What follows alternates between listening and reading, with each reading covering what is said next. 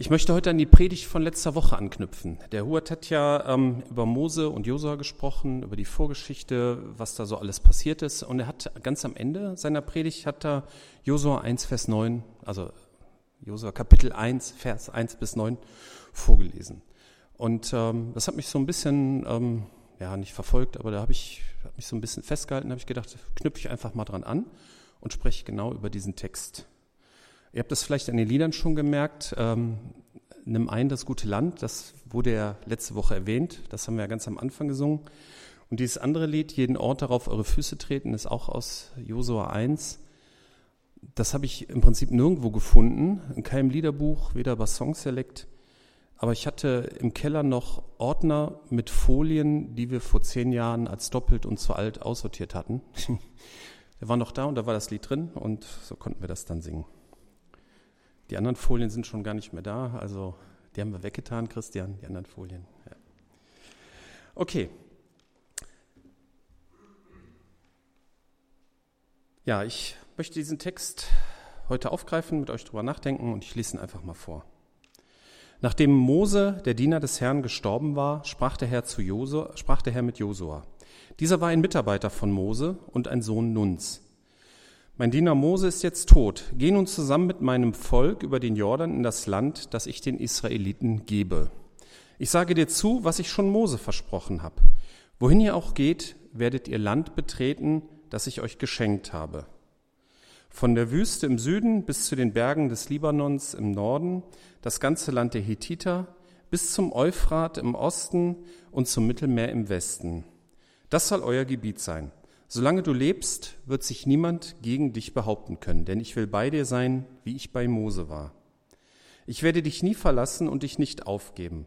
Sei stark und mutig, du sollst meinem Volk zu dem Land verhelfen, das ich seinen Vorfahren versprochen habe. Sei stark und mutig, gehorche gewissenhaft den Gesetzen, die dir mein Diener Mose gab. Weiche nicht von ihnen ab, damit du Erfolg hast, wohin du auch gehst. Die Worte des Gesetzes sollen immer in deinem Mund sein. Denke Tag und Nacht über das Gesetz nach, damit du allem, was darin geschrieben steht, Folge leisten kannst. Denn nur dann wirst du erfolgreich sein. Ich sage dir, sei stark und mutig, hab keine Angst und verzweifle nicht. Denn ich, der Herr, dein Gott, bin bei dir, wohin du auch gehst. Ja, wir haben ja letzte Woche schon was einiges über Josua als Person gehört. Er war der Diener von Mose, man würde vielleicht heute eher sagen, dass er der Assistent und der Azubi von Mose war. Er war bei vielen Wundern live dabei und er war bei vielen Gottesbegegnungen, die Mose hatte, persönlich mit anwesend. Er war auch mit auf dem Berg, als Mose die zehn Gebote empfangen hat. Und er war auch einer der Kundschafter, die das neue Land erforscht haben. Und einer von den beiden Kundschaftern, die zuversichtlich waren, dass es mit Gottes Hilfe kein Problem ist dieses neue Land einzunehmen. Und auch in der schwierigen Zeit der Wüstenwanderung war er immer an Moses Seite und bei allen wichtigen Ereignissen mit dabei. Man könnte sagen, dass sein bisheriges Leben eine intensive Ausbildung und eine gute Vorbereitung auf seine neue Aufgabe als Nachfolger Moses war. Daher beruft ihn Gott nun auch. Nachdem Mose, der Diener des Herrn, gestorben war, sprach der Herr mit Josua. Dieser war ein Mitarbeiter von Mose und ein Sohn Nuns. Mein Diener Mose ist jetzt tot. Gehe nun zusammen mit meinem Volk über den Jordan in das Land, das ich den Israeliten gebe. Ich sage dir zu, was ich schon Mose versprochen habe. Und nun möchte ich mit euch so im Einzelnen betrachten, was Gott versprochen hatte und was das mit uns heute zu tun hat. Vers 3b bis 4. Wohin ihr auch geht, werdet ihr Land betreten, das ich euch geschenkt habe. Von der Wüste im Süden bis zu den Bergen des Libanons im Norden, das ganze Land der Hethiter bis zum Euphrat im Osten und zum Mittelmeer im Westen. Das soll euer Gebiet sein. Es wird hier ein neues Land versprochen. Hubert hat letzten Sonntag schon gesagt, dass ihn so der militärische Aspekt an der Landeinnahme stört. Geht mir genauso. Ich denke, jeder von uns findet Krieg falsch. Aber die Ereignisse des Alten Testaments dienen uns ja heute auch als Bild. Und Krieg gab und gibt es leider zu allen Zeiten. Und so verstehen wir dieses Bild auch noch heute, auch wenn wir Krieg grundsätzlich ablehnen. Das neue Land gibt es nicht geschenkt. Es muss erobert werden. Es ist ein gutes Land und es ist wert, für die Eroberungen Risiken einzugehen und Opfer zu bringen. Und dieses Land liefert alles, was man braucht und noch viel mehr. Und man muss dieses Land auch nicht komplett erobern, bis man es genießen kann. Auch Teile davon zu haben, ist schon toll. Wofür ist dieses Land Kanaan nun Bild für uns? Ich denke, dass man dieses Bild auf zwei Ebenen anwenden kann. Die erste Ebene ist unser Leben als Christ. Letztendlich ist es wie ein neues Land, das man zeitlebens erobern muss. Natürlich ist es sehr verkürzt, wenn man dann den Schwerpunkt nur auf Erobern setzt, denn das hört sich sehr nach eigener Leistung und Arbeit an.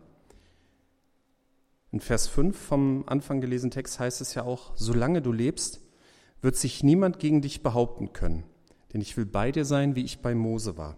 Ich werde dich nie verlassen und dich nicht aufgeben. Sinngemäß bedeutet das, du hast zwar eine schwierige Aufgabe, aber ich werde alle Hindernisse so klein machen, dass du sie bewältigen kannst, dass sie eben nicht mehr so schwierig sind.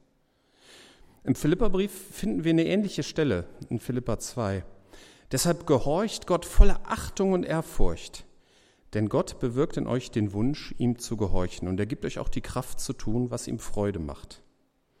Oder in einem etwas älterem Deutsch, in einem Lutherdeutsch, aber vielleicht ein bisschen deutlicher sogar, Schaffet, dass ihr selig werdet mit Furcht und Zittern. Denn Gott ist es, der in euch wirkt, beides, das Wollen und das Vollbringen nach seinem Wohlgefallen. Also zuerst kommt die unmögliche Forderung und dann kommt die Zusage, dass Gott uns verändern wird, so dass das Unmögliche möglich wird. Und wenn wir unser Christenleben mit der Eroberung des neuen Landes vergleichen, finden wir Parallelen. Es gibt Widerstände. Das reicht vom inneren Schweinehund bis zu Anfeindungen aus dem Umfeld. Wir finden in Galater 5 aufgelistet, was unser Leben ausmachen soll.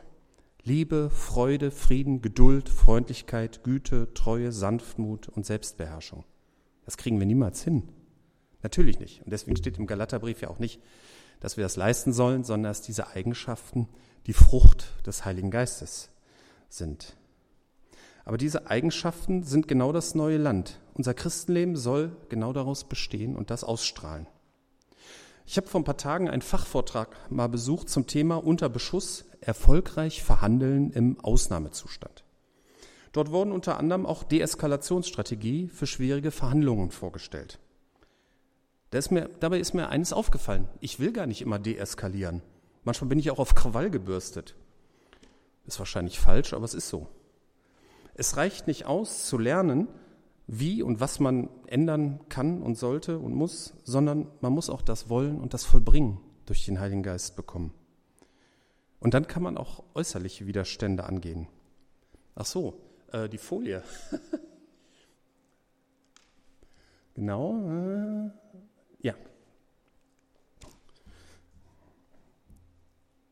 ja. Ich habe mal die Überschriften, ne? Vielleicht äh, genau. Man kann dann auch äußerliche Widerstände angeben, durch Freundlichkeit, Güte, Sanftmut und Selbstbeherrschung. Das heißt ja nicht, dass man immer allen nachgibt. Ne? Man kann freundlich, aber auch bestimmt sein. Aber man hat eine grundsätzlich positive Haltung zum Nächsten, auch wenn der einem feindlich gesonnen ist. Es gibt auch andere Widerstände. Wie gehen wir damit um, wenn uns im guten Land Unglück und Krankheit begegnet? Das ist immer schwer, so etwas zu beantworten. Aber wir können sicher sein, dass Jesus immer da ist. Auch Josua wurde von Gott versprochen. Ich werde dich nie verlassen und dich nicht aufgeben. Und dazu kommt, wir sind nicht alleine. Jetzt kannst du das nächste. Genau. Sei stark und mutig, du, denn du sollst meinem Volk zu dem Land verheißen, das ich seinen Vorfahren versprochen habe. Josua sollte das Volk anführen. Jeder Israelit für sich alleine hätte es niemals geschafft, das neue Land einzunehmen oder seinen Anteil einzunehmen. Ja, mit Josua, da ist mir nicht so ganz klar, wie man diesen Aspekt der Geschichte auf unsere Gemeinde heute übertragen soll. Na, einerseits kann sich natürlich jeder direkt mit Josua identifizieren, das ist auch richtig. Andererseits kann man das ganze Volk mit unserer Gemeinde vergleichen. Beide Betrachtungsweisen haben ihren Sinn. Dann könnte man ja Josua und sein Team, das es ja gab, vielleicht mit der Gemeindeleitung vergleichen. Andererseits hatte Josua so eine Art Exklusivverbindung zu Gott. Und heute hat jeder Christ durch seine Bekehrung einen direkten Draht zu Gott durch den Heiligen Geist. Da passt das Bild nicht so richtig. Aber auf alle Fälle sind wir gemeinsam unterwegs und helfen uns im Umgang mit Schwierigkeiten. In dem Bibeltext, in dem Bibelabschnitt nach, äh, nach dem Text, den wir heute betrachten, in Josua 1, 12 bis 18, werden zweieinhalb israelitische Stämme im Besonderen erwähnt. Die waren mit ihrem Land schon zufrieden, die waren quasi schon da. Ne, die standen ja auf der Ostseite vom Jordan und diese zwei Stämme, die waren da zufrieden, finden wir gut hier, reicht uns. Die hätten jetzt natürlich sagen können, uns geht's gut hier, also viel Spaß, zieht mal alleine ins neue Land. Das haben sie aber nicht. Und Josua gibt ihnen folgende Anweisung, der sie vorbehaltlos zustimmen. Eure Frauen und Kinder und euer Vieh können hier auf der Ostseite des Jordans in dem Land bleiben, das Mose euch gab. Eure Krieger aber sollen sich bewaffnen und den übrigen Stämmen über den Jordan vorangehen. Helft ihnen und bleibt an ihrer Seite, bis der Herr auch ihnen Frieden schenkt, wie er ihn euch gegeben hat. Bis auch sie das Land eingenommen haben, das der Herr euer Gott ihnen gibt. Erst dann dürft ihr wieder hierher ans Ostufer des Jordans zurückkehren, in das Land, das euch Mose, der Diener des Herrn, zugewiesen hat. Sie antworteten, wir wollen alles tun, was du uns gesagt hast und hingehen, wohin du uns schickst. Wir wollen dir gehorchen, wie wir Mose gehorcht haben. Möge der Herr, dein Gott, mit dir sein, wie er mit Mose war. Gemeinsam, füreinander einstehen. Das ist hier die Devise. Kommen wir zum nächsten Punkt. Zum Genau. Das Wort Gottes. In Vers kehren wir zu unserem Abschnitt zurück, Vers 7 und 8. Seid stark und mutig, gehorche gewissenhaft den Gesetzen, die dir mein Diener Mose gab. Weiche nicht von ihnen ab, damit du Erfolg hast, wohin du auch gehst. Die Worte des Gesetzes sollen immer in deinem Munde sein. Denke Tag und Nacht über das Gesetz nach, nach allem, was darin geschrieben steht. Und damit du allem, was darin geschrieben steht, Folge leisten kannst, denn nur dann wirst du erfolgreich sein. Hier kommen Gottes Gesetze ins Spiel. Man muss beim Wort Gesetz immer ein bisschen aufpassen. Ich glaube schon, dass Gottes Gesetze im Alten Testament ein Sinnbild für die Bibel für uns heute ist. Aber die Bibel ist kein Gesetzbuch. Ja, nur ein kleiner Teil der Bibel enthält Gesetze und Gebote. Wenn man diese beiden Verse auf, von gerade auf uns heute überträgt, dann bedeutet es, dass wir uns gewissenhaft mit der Bibel auseinandersetzen sollen, dass wir sie ernst nehmen sollen, dass wir ihr glauben sollen. Wir sollen darüber reflektieren und das, was wir dort lesen, in unserem Leben umsetzen. Und es gehört auch dazu, dem zu gehorchen, was der Heilige Geist einem aus der Bibel klargemacht hat. Dass man mit einem solchen Leben mit der Bibel erfolgreich sein wird, das glaube ich schon. Aber der Erfolg kann anders aussehen, als wir uns das so vorstellen. Und einen weiteren Aspekt zur Bibel möchte ich noch anbringen. Ich habe ja vorhin gesagt, dass ich zwei Ebenen sehe, wenn ich die Eroberung des neuen Landes auf uns übertrage. Die erste Ebene und die Hauptebene ist für mich das Leben als Christ. Und die zweite Übertragungsebene ist für mich die Eroberung der Bibel für mich als Christ. Viele Stellen in der Bibel sind natürlich nicht leicht zu verstehen und man kann ein Losungschristendasein führen, wo man immer nur die Losung liest und sonst wenig über die Bibel weiß. Man muss kein Theologe werden und auch kein Griechisch und Hebräisch lernen. Aber regelmäßig auch mal Abschnitte in der Bibel lesen, darüber nachzudenken, zu beten, ist sehr sinnvoll. Nur so erobert man das gute Land für sich. Ich würde mir wünschen, dass meine Predigten zum Bibellesen motivieren. Vielleicht liest man zu Hause im Buch Josu einfach mal weiter. Schaut sich an, was da alles bei der Eroberung des Landes so passiert. Und bei dieser Bibeleroberung fällt mir immer eine Stelle aus der Apostelgeschichte ein. Apostelgeschichte 17, 10 bis 12. Noch in derselben Nacht schickten die Gläubigen Paulus und Silas nach Beröa. Als sie dort ankamen, gingen sie in die Synagoge.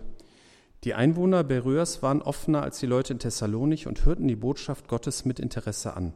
Tag für Tag forschten sie in den Schriften nach, um zu prüfen, ob Paulus und Silas tatsächlich die Wahrheit lehrten. Die Folge war, dass viele Juden und viele vornehme griechische Frauen und Männer zum Glauben fanden. Bei dieser Stelle haben wir so als Deutsche natürlich immer die Wahrheit vor Augen. Sie prüfen, ob es wahr ist. Das ist sicherlich auch der Hauptpunkt dieser Geschichte. Aber ich denke, es bildet nicht die ganze Wahrheit ab. Hier steckt auch drin, dass man für sich selber die Wahrheit entdecken muss. Es reicht nicht, wenn ein anderer, selbst wenn er glaubwürdig ist, einem die Wahrheit verkündet. Eigentlich mag es keiner so richtig, wenn ein anderer ihm die Welt erklärt. Mir ist es bei großen Geschwistern aufgefallen, dass manche von denen dazu neigen, ihren kleinen Geschwistern die Welt zu erklären. Das machen natürlich nicht alle großen Geschwister, aber alle bestreiten es, dass das machen. Das ist mir auch schon aufgefallen. Man will es selber herausfinden, selber erforschen, selber verstehen und begreifen. Wir wissen nicht, wie sympathisch Paulus und Silas dort in Beröa ankamen, aber sie waren anscheinend so glaubwürdig, dass diese Initialzündung bei den Juden ausgelöst wurde, sodass sie selber nachforschten. Und das wünsche ich mir auch für unsere heutige Zeit, die Menschen aus ihrer Filterblase rauszulocken, sodass sie angefixt werden, sich mit Jesus und der Bibel auseinanderzusetzen und die Wahrheit herausfinden. Ich habe, wie ich das aufgeschrieben habe, habe ich beim Wort angefixt ein bisschen gezögert, weil das ja so eine Metapher aus der Drogensucht ist. Und in der Vergangenheit gab es ja den Vorwurf schon mal, dass Religion Opium fürs Volk wäre.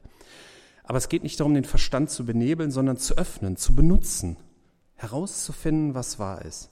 Es gibt so viele Menschen, die glauben, alles schon zu wissen und zu kennen und die abwinken. Das kann durch schlechte Erfahrungen hervorgerufen sein. Es kann aber auch einfach so die Gemütlichkeit der Komfortzone sein. Das kann alles Mögliche sein. Diese Juden in Beröa haben ihre Filterblase, ihre Komfortzone verlassen und selber nachgeforscht, sich selber Gedanken gemacht. Und das war auch nicht ohne Risiko. Denn viele Juden waren dem Evangelium sehr feindlich gegenüber eingestellt. Unter Christen kann es so eine falsche Komfortzone auch geben. Das habe ich schon immer so gesehen. Ich will mich nicht streiten als Ausrede dafür, ich möchte mich nicht mit anderen Standpunkten auseinandersetzen. Kommen wir zum nächsten. Seid stark und mutig. Ich habe das falsch geschrieben. Nee, da habe ich es richtig geschrieben. Sehr schön. Ja, kommen wir zum letzten Verses unseres Abschnitts. Ich sage dir, sei stark und mutig, hab keine Angst und verzweifle nicht, denn ich, der Herr, dein Gott, bin bei dir, wohin du auch gehst. Sei stark und mutig. Diese Aussage kam dreimal in dem Abschnitt vor. Vielleicht habt ihr es gemerkt. Kann man das überhaupt befehlen? Was heißt stark und mutig überhaupt? Im Hebräischen hat das Wort, das hier für stark verwendet wird, auch noch die Bedeutung reparieren, stärken, halten, fassen, härten, stählen und ermutigen. Und mutig beinhaltet die Bedeutung beherzt, tapfer, wagemutig, stärken, härten, stehlen. Also beide Worte überschneiden sich sogar etwas in ihrer Bedeutung. Natürlich kann ich kein Hebräisch, deswegen kann ich den Satzkontext nicht so richtig beurteilen aber ich habe mir ein Programm gegönnt, mit dem ich Wortverwendungsanalysen machen kann. Also an welchen Stellen dieses Wort in der Bibel mit welcher Übersetzung benutzt wird. Wenn ich jetzt hier durch die Reihen gehen würde und allen persönlich sei stark und mutig ins Gesicht sagen würde, würden die meisten wohl mal tief durchatmen. Und mir würde es wohl auch so gehen. Man kann nur stark und mutig sein, wenn es eine Basis dafür gibt. Und die steht auch in diesem Vers. Denn ich, der Herr, dein Gott, bin bei dir, wohin du auch gehst. Wir setzen manchmal Stärke und Mut mit Erfolg gleich, aber das ist nicht das Gleiche. Stärke und Mut bedeutet eher, dass man sich auf den Weg macht, dass man beginnt, dass man sich traut. Und wir werden auch immer mal wieder Angst haben.